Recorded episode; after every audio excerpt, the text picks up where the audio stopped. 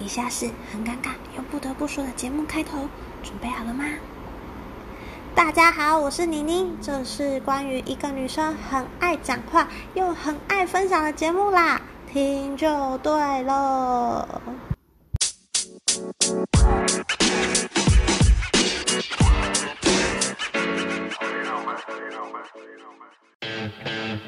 Emily Cooper. Bonjour. Bonjour. I got a feeling Uh, I'm Emily, your new neighbor. Enchanté. Cause do yeah, I I'll never get enough. So, you've come to teach the French some American tricks? Never get. Has anyone noticed this is a very dysfunctional workplace? I think you're the one bringing the drama. You got that something that I uh, uh, uh. I'm so glad we're friends. So you're single in Paris? I you know I gotta have it, feel Bonjour，欢迎回到 CNN 好奇妮妮的频道。听到今天的开头，有没有人猜到我想要讲什么呢？给你们一点点提示。呃，刚刚开头的时候，有个女生就说 “Hi, I'm Emily”，然后快结束的时候，有一个比较年长的女生就说 “So you are single in Paris”。相信应该有人联想到了吧？没错，就是最近 Netflix 原创的影集，叫做《Emily in Paris》。这影集呢，引起了一阵小小的旋风，很多时尚杂志啊、娱乐新闻都提到，甚至国外论坛都有一定的讨论度。我也花一点时间把第一季全部看完。今天的内容会剧透，那有想要看的听众朋友，不对，应该说。呃，你不想被剧透的朋友，可以先把 podcast 按暂停，然后等你看完之后再回来听。这样，那这部片子啊，还没上映之前就引起了很大的关注，原因是这部片子的制作人是 Darren Star，他是美剧经典大作《欲望城市》的制作人。那因为之前那部片子很红嘛，所以很多影迷就很期待说他这次会带来怎样的作品。那第二个原因呢，是女主角。她是拥有小奥黛丽·赫本之称的 Lily Collins。那很多人听到她的名字可能会突然断线，就想说，嗯，她是谁？那没关系，我讲几个代表作你就知道她的来头。她爆红的作品呢是《攻其不备》，那后续演几部很有名的是《在劫难逃》跟《魔镜魔镜》。那这是他呃未上映之前红的原因嘛？他上映之后呢，这部片子本身的内容就。更掀起了一番讨论，原因呢，等一下会跟大家分享。那我们先聊聊《Emily in Paris》到底在演什么？嗯，不知道大家有没有看过那个穿着 Prada 的恶魔，就是美丽史崔普跟安海瑟薇演的那一部。那我本身是穿着 Prada 恶魔的大 fans。我起码看了三四次吧，所以当我在看《Emily in Paris》的时候，我就觉得，嗯，这个剧情好像有点似曾相识诶，就像是公司都会有一个 gay gay 的好同事，那本身觉得他好像是坏人，但后来发现他其实是好人的角色，然后或是就是主管都是一个非常机车的女人，还有就是女主角办事的能力啊，都会有一点过度的神话。然后一开始我觉得是我的错觉啦，可是后来我在刷影评的时候就发现，原来大家跟我有一样的 feel 呢，甚至有些人把它拿来做比较，但我觉得没什么好不比较的啦，就是都很好看。对，好，那我今天会直接切入 Emily in Paris 的内容。这影集呢总共有十集，每集差不多三十分钟而已，算是蛮好消化的长度。那有兴趣的人可以把它当做一部电影来看呐。好，废话不多说，我们就直接开始来讲这个影集在演什么。女主角她就叫 Emily 嘛，她是个行销天才。她原本在美国的芝加哥的行销公司上班，那因为她主管怀孕，所以她就得到了一个可以外派到他们公司新收购的巴黎分公司上班。他的目标呢是想要在巴黎这个分公司呢注入一些美国的创意元素，想把一些美国文化带到这个巴黎的分公司。那一开始呢，因为不会说法文，然后他又有一点就是美国人的强势感，所以他就遭到他的同事跟当地的主管排挤。那后来用自己的专业啊，就是很新颖的一些行销方式，成功让他们公司客户的产品受到很高的关注。度，然后就也让就是同事们对他刮目相看。这样，那印象最深刻呢，就是 Emily 她老板要她行销一款，就是可以让呃年老的女性阴道恢复就是湿润的产品。这样，那身为一个行销人，要行销自己的产品，本身你就是要了解这个产品特性，它有什么特别地方嘛。所以呢，Emily 就开始找资料，就把他想到的一些 slogan 啊，或是一些灵感，然后翻译成法文。那意外的发现呢，阴道这个词呢，在法文是属于阳性词。这边解释一下阳性词是什么。呃，在法文里面呢，名词都是有分性别的，就是有分男生跟女生这样。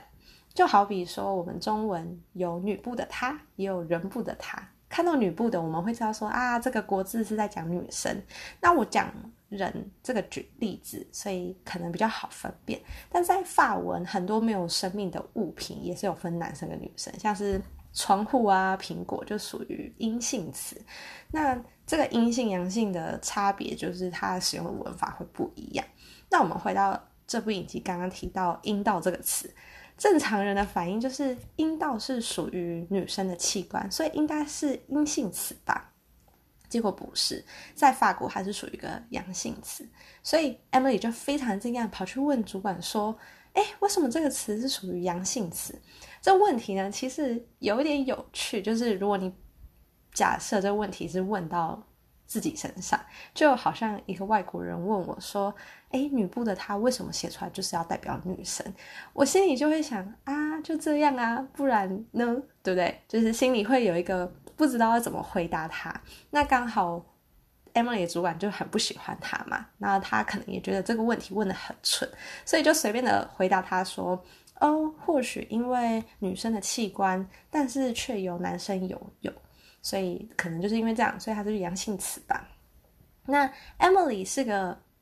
美国人，美国人是一个越来越重视女权主义的国家，所以这种话在他耳里呢，就是一个性别歧视，外加一个物化女性的概念，所以他很生气，他就在他的产品上面啊写大大的 “The vagina is not male”，然后就是直接发文出去，这个翻译呢就是阴道不属于男性。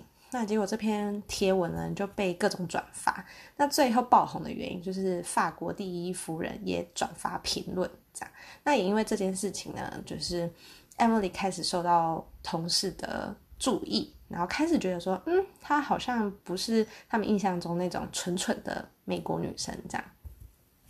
那前面几集呢都在讲 Emily 到巴黎的文化冲击。像是法国的楼层，一楼是 ground floor，二楼才是一楼，三楼才是二楼。所以呢，让 Emily 就一开始就会一直敲错门。然后当这个邻居一开门的时候呢，我就非常的确定他是男主角，因为真是有够帅。那我甚至觉得说，这真的是一个很不错。的搭讪方式就是，如果你今天去一个国外，然后你看到你可能楼上或楼下住了一个帅哥，那你就可以假装啊，对不起，我是来自台湾，然后我一直我不知道这个楼层的分别，然后一直敲错，很不好意思这样。那我就觉得这可以学起来。好，Anyway，这个小花痴的模式结束。啊，我们回到影集。女主角 Emily 的人物设定啊，是一个很努力、很有目标，也很有美国纪律的职场女性，像是准时、永远保持正向，还有自信，这都是代表美国给人家的既定印象。这部分啊，就有一个很经典的片段。前面不是说 Emily 一开始被同事排挤吗？后来就有一个比较同事的啊，比较善良的同事，就跟他聊聊天，说他们其实不是故意要排挤 Emily 的。其实大家是有点怕他的，直接点出呢，他那些永远保持正向啊、自信的性格，只适合留在美国，因为在美国呢，大家是为了工作而生活，但是在法国，大家是为了生活而工作。对于美国人那种所谓的成功，对他们来讲是一种惩罚，就很像在摧毁他们的灵魂一样。我觉得这是这部戏演的最好的地方，因为。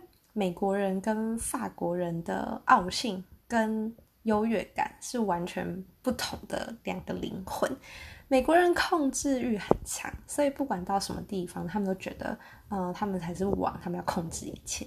但是到了法国就吃了瘪，呃，他们也不能接受人家摆布他们嘛，所以呃，这是这部戏我觉得那个对比很好看的地方。那台湾呢是个很受美国影响的地方，相信很多人应该会跟我一样，就是有时候我们在讲欧美文化、啊、欧美社会，会很自动的把欧洲归类在美国那一边，但是其实这两大洲的风情完全不一样，甚至有点对立。呃，我是个会长期看一些欧美影集电影的人，呃，对，美国没有欧洲。欧洲的电影比较少，所以都是看美国的。所以在看《Emily in Paris》的前几集啊，文化的冲击感其实不小于 Emily，就会一直觉得，嗯，很强的美国人也会有在别的国家手足无措，然后被人家排挤的时候哦。在我我的印象，好像都是美国人只能欺负别人，或是说美国人。自己才能欺负美国人，其他国家都不可以欺负他们。这样，那呃，这个文化差异呢，就是这部戏演的很地很好的地方。那前几集会看得很过瘾，这样。那后面几集的剧情就比较没有什么文化的碰撞感，大概就是每一集 Emily 会遇到一个工作难题，然后呢会遇到一个看起来是男二。那其实都是路人甲的异性，然后跟他们一起并肩作战，成功之后就上床。但我觉得这个部分是为了铺成女主角跟男主角的爱情故事，毕竟这部影集是归类在爱情喜剧类，一些三角恋啊、多角恋、外外遇、偷情都是必须的。嗯，爱情故事的部分，我觉得有点像是花边教主的感觉。呃，就是一部也是很有名的美国影集《花边教主》《Gossip Girl》这样，那节奏很快，也很干脆，那也很错综复杂这样。所以如果喜欢《花边教主》的人，我觉得这部影集应该是不会让你失望啦。那剧情主轴大概是这样，那我们可以来聊聊为什么呃这部影集讨论度可以这么高。通常一件事会爆红，就原因就三个嘛，第一个就是。它真的很好，第二个就是它真的很烂，然后第三个就是它太有争议了，所以就会掀起论战这样。那这部片子的争议很多，原因是像是法国人啊，觉得这些演员穿的东西、吃的东西、生活跟现实非常的不符合，绝对不是一部真实描绘法国巴黎的。影集反而是有点凸显说剧组对法国的刻板印象，像是里面有一些什么法式调情啊，或是法国人都一定要有小三老王或是多角恋的印象，还有一些小地方像是贝雷帽啊、可颂、法国面包，然后等等的这些，通通都被拿被拿出来跟真实的法国生活比较。那我这边想要带几个思考点给大家。我觉得呢，Emily 本身是个嗯，从美国到法国生活的人，遇到的人事物啊，还有自己本身的判断，本身会因为一些物以类聚，短时间还会保有那些刻板印象，待了一段时间后呢，才可能慢慢的啊入境随俗。就好比说我们。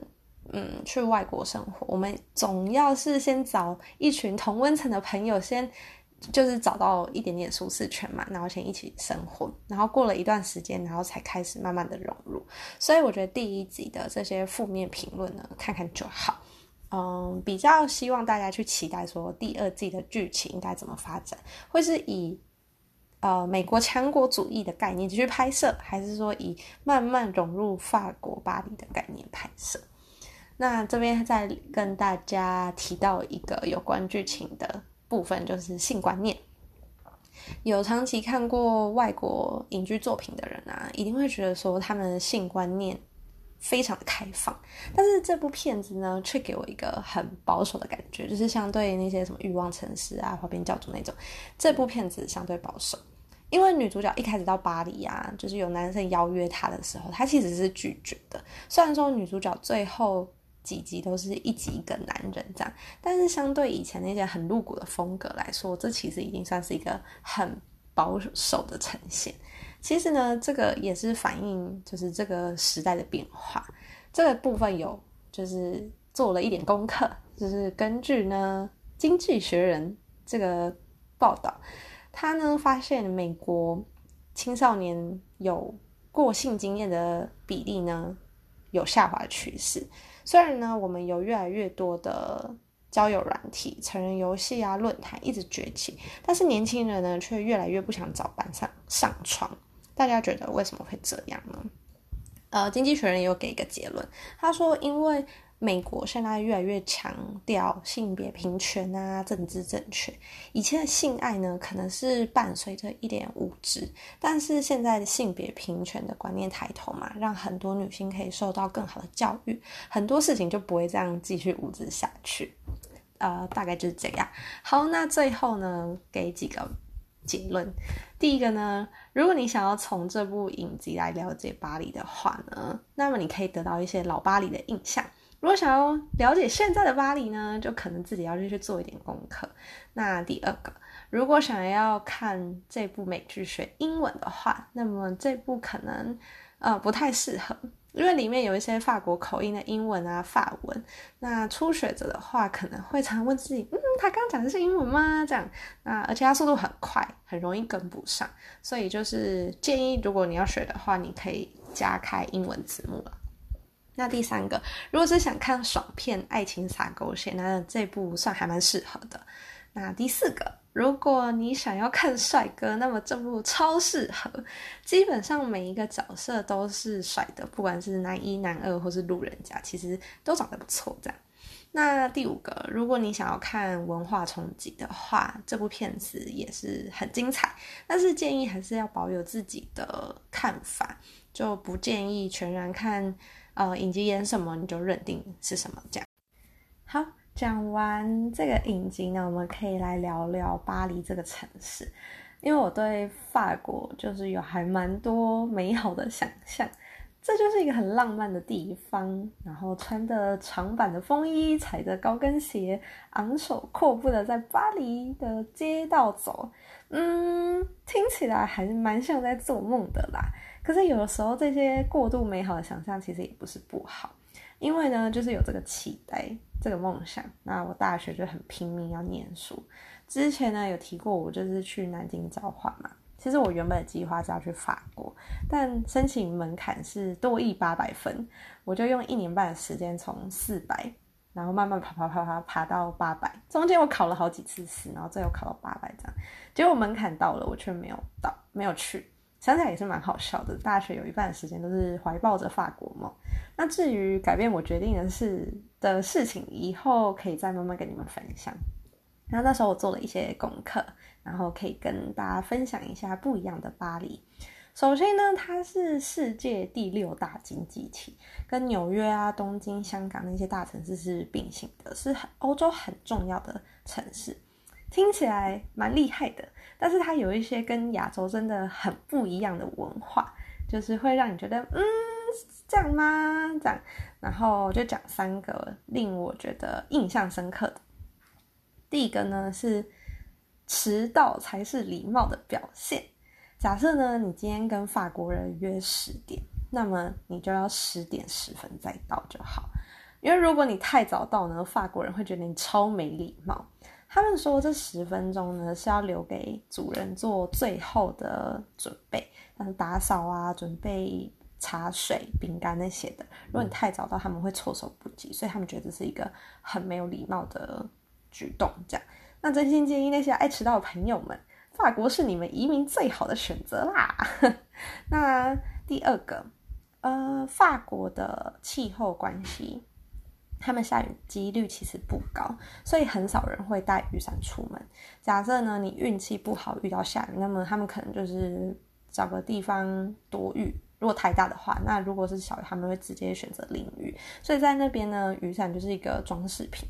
那雨天都不会想撑伞了，大太阳就更不会想要撑伞了。法国人很爱晒太阳，大部分都是什么助晒油啊，防晒油很少买得到。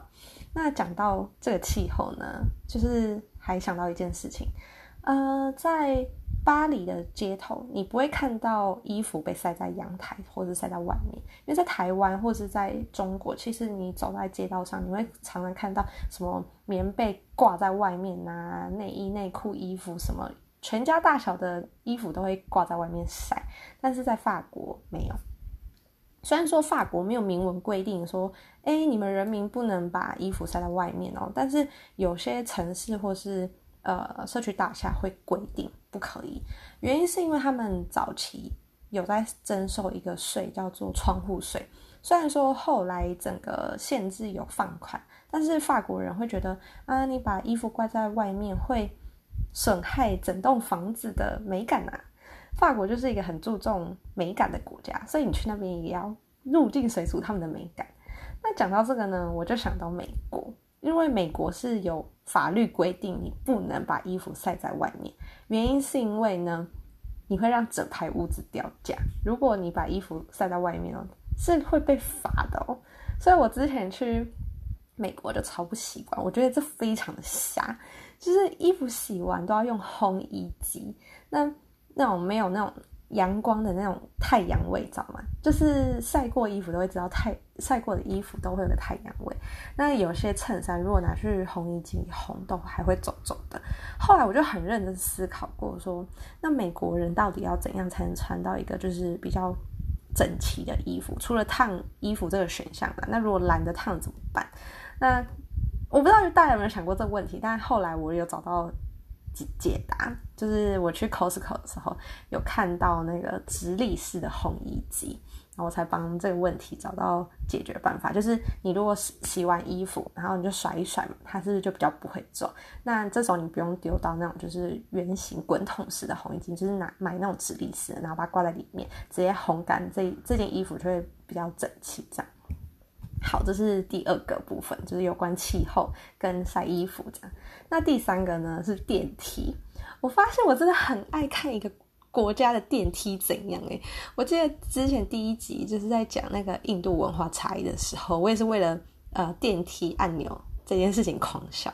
在印度呢，他们显示的楼层不一定是正确的楼层，你可能会看到那个电梯按钮呢，二楼可能放六楼的按钮，或是。同一个就是电梯按钮，你会看到两个六楼，然后你会问说这是什么摩斯密码吗？没有哦，其实就只是因为装电梯的人，他们有什么按钮就装什么这样。那在巴黎的电梯呢是没有关门的那个按钮，就在台湾呢，我们可能会很习惯说。哎，如果没有人进来的话，我就要按关门，或是看到主管或是老板来说，我还不赶快把门关爆吗？一直按，一直按，一直按，这样。所以这关门呢非常的重要。结果法国竟然没有，呃，原因是因为他们觉得说，哎呦，门自然就会关啦，不用急啦，慢慢来比较快啦，这样。那不过这种就是没有关门钮的电梯，可能是会出现在他们的呃住宅区或是比较旧的房舍这样。那如果是旅游观光的话，应该多半都会有跟上国际社会，就是还是有关门钮这项服务啦。好，那以上这些呢，就是我今天的分享。那看了很多巴黎的资料，真的好想飞去哦。其实有些地方还是没办法接受啦，就是包含他们地铁很脏啊，什么之类等等的环境问题。但它终究是一个很美丽又很神秘的地方，呃。现在讲完这里呢，有点不太想回到台湾这个现实的社会啊，所以呢，给大家啊半首歌的时间，对，就是到了好歌分享的时间。今天这首歌呢是 Emily in Paris 的一首插曲，叫做 Standing in This Street，呃，是由 My Dear 这个团体唱的。那刚好跟我们现在很像诶，我们要离从巴黎梦离开了，所以我们就是再多一点点时间。